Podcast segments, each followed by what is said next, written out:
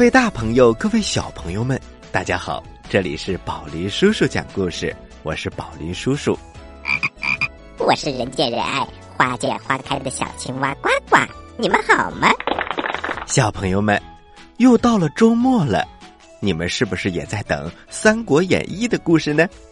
嘿嘿嘿，宝林叔叔在我们的微信公众平台“宝林叔叔讲故事”的留言区当中啊。小朋友们点播《三国演义》的故事特别特别的多。好了，小朋友们，在讲故事之前，宝林叔叔啊要公布一件非常让人开心的事情。嘿嘿，小朋友们一定都猜到了，是不是上个月的获奖名单？是的，是的，小朋友们，接下来我来公布十一月份的获奖名单。第一位是木木。第二位，快乐。第三位，A S K A 二。第四位，Z X F。第五位，Q W E R T Y U I O P。第六位，多拉米。第七位，时光匆匆独白。第八位，可可。第九位，王红歌。第十位，英歌寒。第十一位，小萌兔。第十二位，S I M O N。恭喜以上十二位小朋友。没有获奖的小朋友也不要气馁哟，我们每个月都会公布一次获奖名单，你只要认真回答呱呱提的问题就可以喽。那么接下来又要讲什么样的故事呢？嘿嘿，小朋友们，马上开始来收听吧。故事一箩筐，故事一箩筐。随心而行，加倍幸福。购车够幸福，就来北汽新能源。三百九十八公里等速续航，两年六万免息政策。百度搜索“北汽新能源”或咨询四零零六五零六七六六。《三国演义之单刀会》上集。话说呀，刘备得到了庞统的协助。他们一起谋划着要夺取西川，当然也不是马上就要夺取的，要等机会。凑巧的是，机会马上就来了。话说呀，曹操听说周瑜死了，他立刻打起了东吴的主意。他想啊，先去攻打东吴，然后再收拾刘备。但是他的背后还有一个马腾。他怕自己一出兵，马腾从背后就攻打他，于是他想到了一个好办法，那就是假传圣旨，让马腾来到许都，然后把他杀掉。杀掉马腾之后，马腾的儿子马岱逃了出来，然后啊，找到了自己的哥哥马超。马超一听说呀，父亲被曹操杀了。立刻领着大队人马攻打许都，最后弄得曹操割须弃袍。但是最后，马超不是曹操的对手，也被打败了。这个消息传到了张鲁的耳朵里，张鲁一听可不得了，马腾被打败了，那么下一个不就该打我了吗？因为张鲁的地盘和马腾的地盘是连在一起的。所以呀，他又想到了一个办法，那就是攻打刘璋。刘璋在益州，也就是西川的益州，他立刻攻打刘璋。刘璋一看，只能请刘备来帮忙。刘备就带着庞统来到了益州。再说，刘备和庞统来到益州之后，虽然他们也想帮助刘璋抵御张鲁。可是刘璋听信了他的谋士黄权等人的劝告，最终和刘备决裂了。刘璋手下部将把庞统围困在落凤坡，乱箭把他给射死了。刘备闻讯之后痛苦不已，只好退守涪关，命关平送信到荆州，请孔明来帮忙。孔明得知庞统中箭身亡，他大哭起来。荆州的众将听了也都伤心难过。孔明说：“主公被困在府关，进退两难呐，我不能不去相助。”关羽说：“军师去了，谁来镇守荆州呢？荆州是我兄长的根本，关系重大呀。”孔明想了想。由谁来镇守荆州？主公虽然没有明说，但是他让关平来送信，那就是希望云长担此重任。云长一定要念在桃园结义的情分上，尽力保守此地呀。关羽坚定的答应了。于是孔明召集众将，让关羽来接印符，然后又命令文官。马良、向朗、糜竺、武将糜芳、廖化、关平、周仓等人协助辅佐关羽镇守荆州，然后孔明调兵遣将，两路入川，命张飞率领一万人马先行，去大路杀奔巴州，命令赵云率领一支人马为先锋，沿江面而上，孔明自己带领简雍。蒋琬等人随后启程，一路之上，张飞势如破竹，还收服了老将严颜。而且呀，当孔明、赵云和张飞会合的时候，就听到有人来说了，说马超投靠了张鲁，而且率领部队攻打嘉梦关。马超这个人呐，武艺高强，刘备一看就非常喜欢。他想收降马超，诸葛亮笑着说：“我听说张鲁早就想自立为汉中王，他手下有一个人非常的贪婪，名字叫杨松。主公可以派一个人去贿赂杨松，让他对张鲁说，就说呀，刘玄德答应，等他夺取了益州，就保举主公为汉中王。到那个时候。”张鲁必然要让马超撤军，等马超撤军的时候，我自有计策，让马超归顺主公。刘备听了之后，他马上写了一封书信，备好了礼物，派孙权去给杨松送去了。杨松得了贿赂，果然向张鲁进言。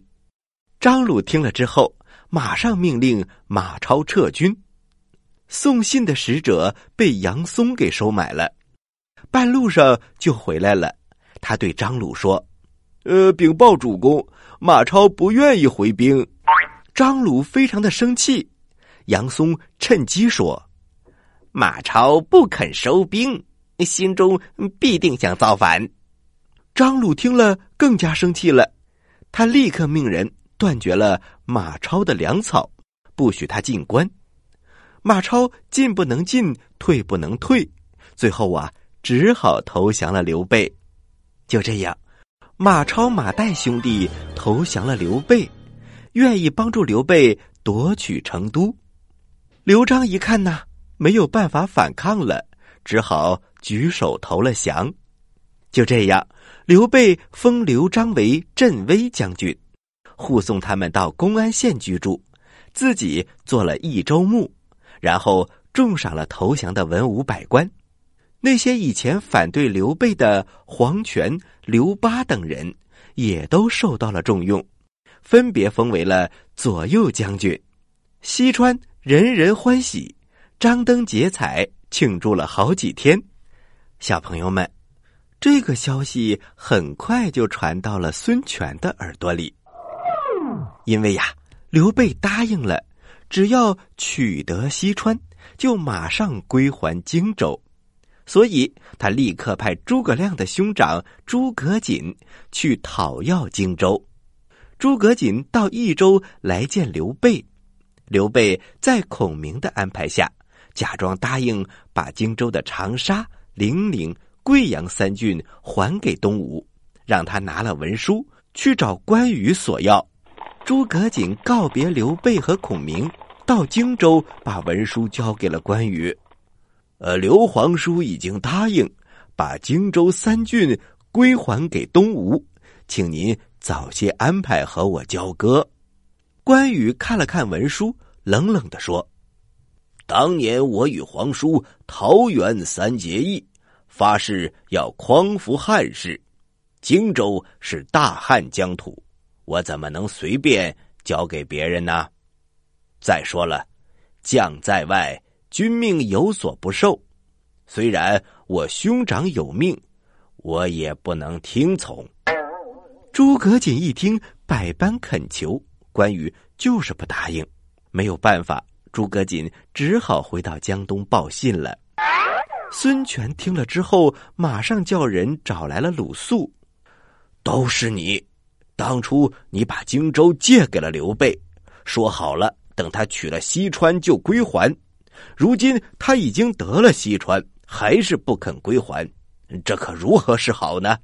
鲁肃十分的惭愧，他想了想，不如我到路口屯兵，派人去请关云长来赴会，暗中埋伏下刀斧手。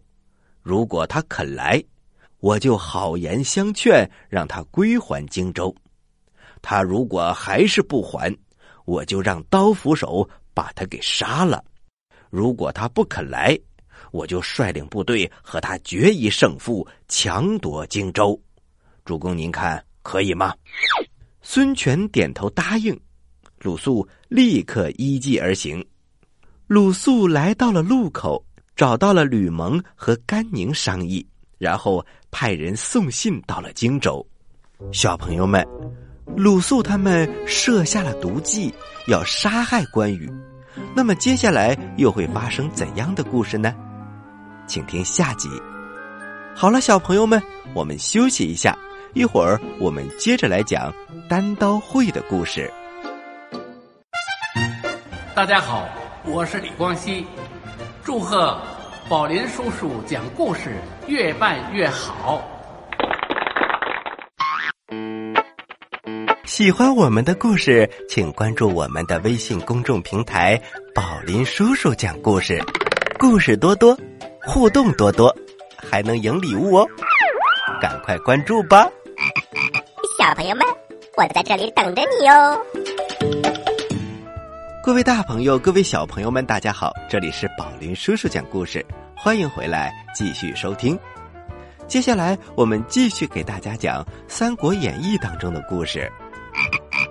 小朋友们，揉揉耳朵，我们接着来讲故事喽。《三国演义之单刀会》下集。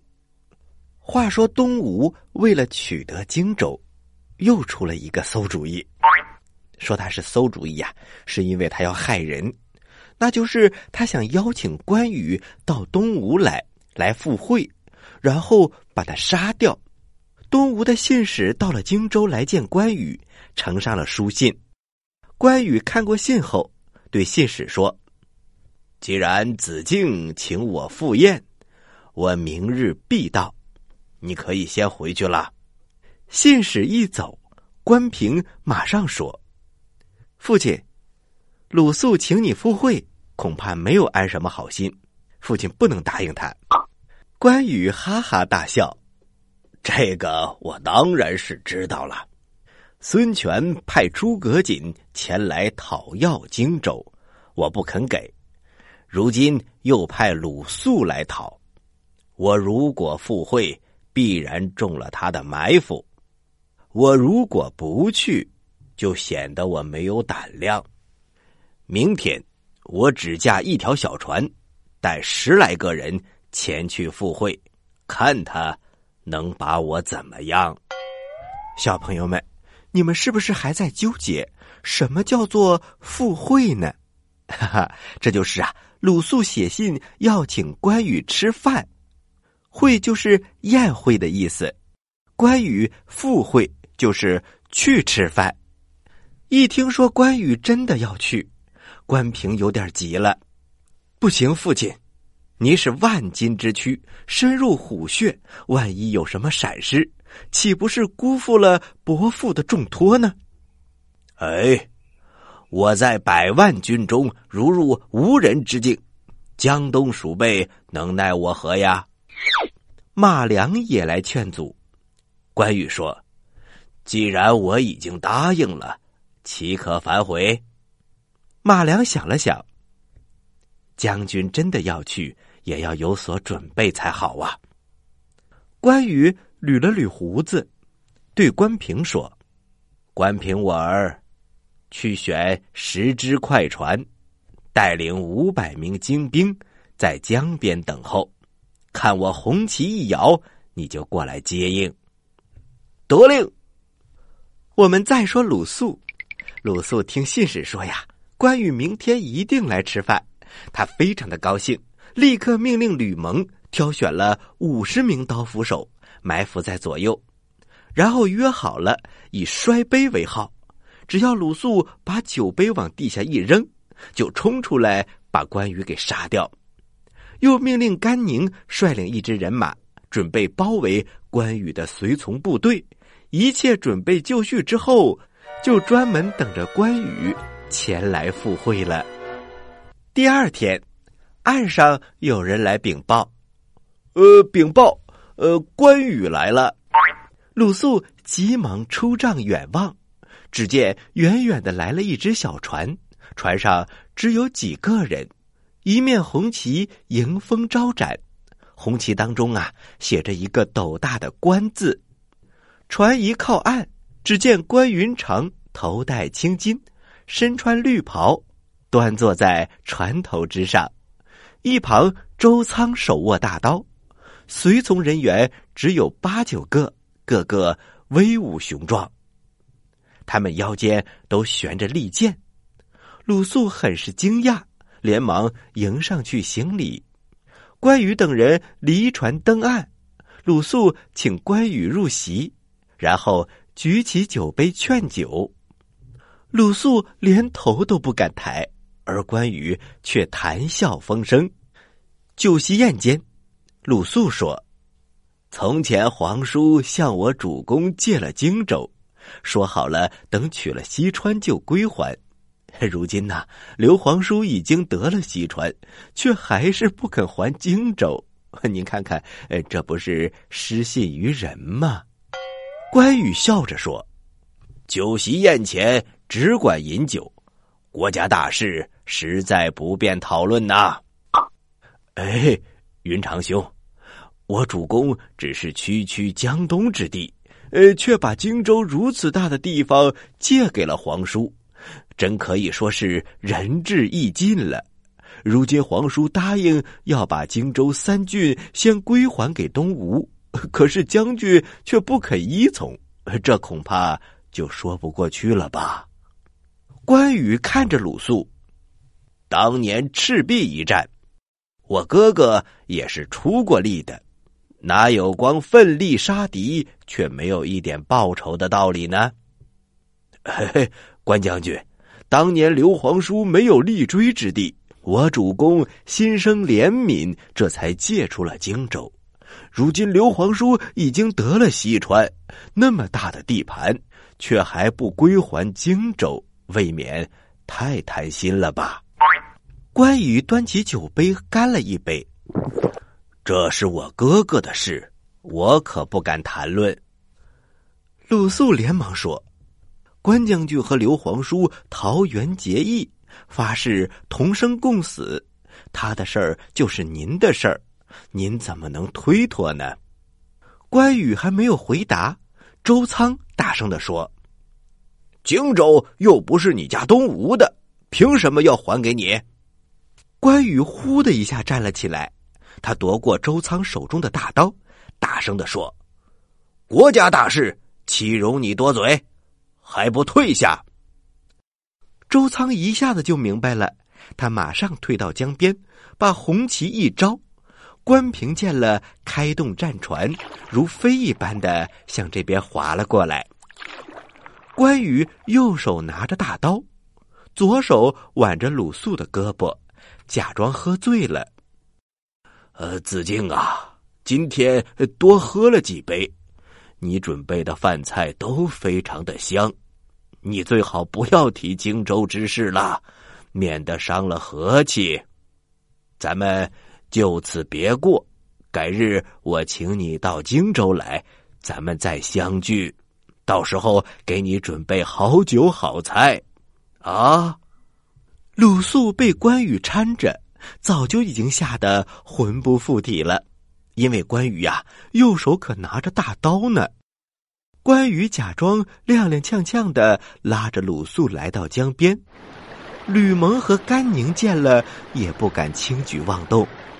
关羽到了船边，这才放开了鲁肃，然后登上了船，向鲁肃挥了挥手，然后哈哈大笑。扬长而去。鲁肃站在江边，如痴如醉，整个人都傻了。他望着关羽远去的背影，半天都说不出话来。小朋友们，这就是单刀会的故事，讲的就是啊，关羽非常的勇敢，他一个人来到江东赴宴，然后又安然无恙的回到了荆州。这只有大智大勇的人才能办出这样的事情。您现在收听的是宝林叔叔讲故事，嘿嘿嘿，哈！好啦，今天的故事就讲到这里了，咱们马上有请小青蛙呱呱给大家提问题。我来问，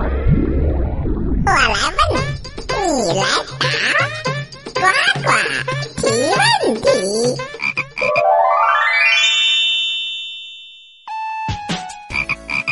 小朋友们，嘿嘿嘿，接下来又是我提问题的时间了。但是在提问题之前，我想问问大家，你有没有领养小青蛙呱呱呢？嘿嘿嘿，想要领养小青蛙呱呱，请到我们的微信公众平台。宝林叔叔讲故事，在我们最下方有一个领养呱呱按钮，吼吼吼！小青蛙呱呱在这里等着你哟。好了，接下来是我提问题的时间，你们可要做好准备。在单刀会这个故事当中，是谁邀请关羽到江东赴会的呢？你有几个答案可以选哦：一、周瑜；二。孙权，三，鲁肃。知道答案的小朋友，请把你的答案发送到我们的微信公众平台“宝林叔叔讲故事”的留言区，发送格式为时间加答案。比如你回答的是六月一号的问题，请发送零六零一加答案。回答正确的小朋友。就有机会获得宝林叔叔和呱呱为你精心挑选的礼物。我们每一个月公布一次，公布的方式是发布在微信公众平台当中，请小朋友们认真关注。好啦，今天的节目就到这里了。我是宝林叔叔，我是小青蛙呱呱，欢迎大家继续关注本台接下来的栏目。咱们下期再见，下期再见。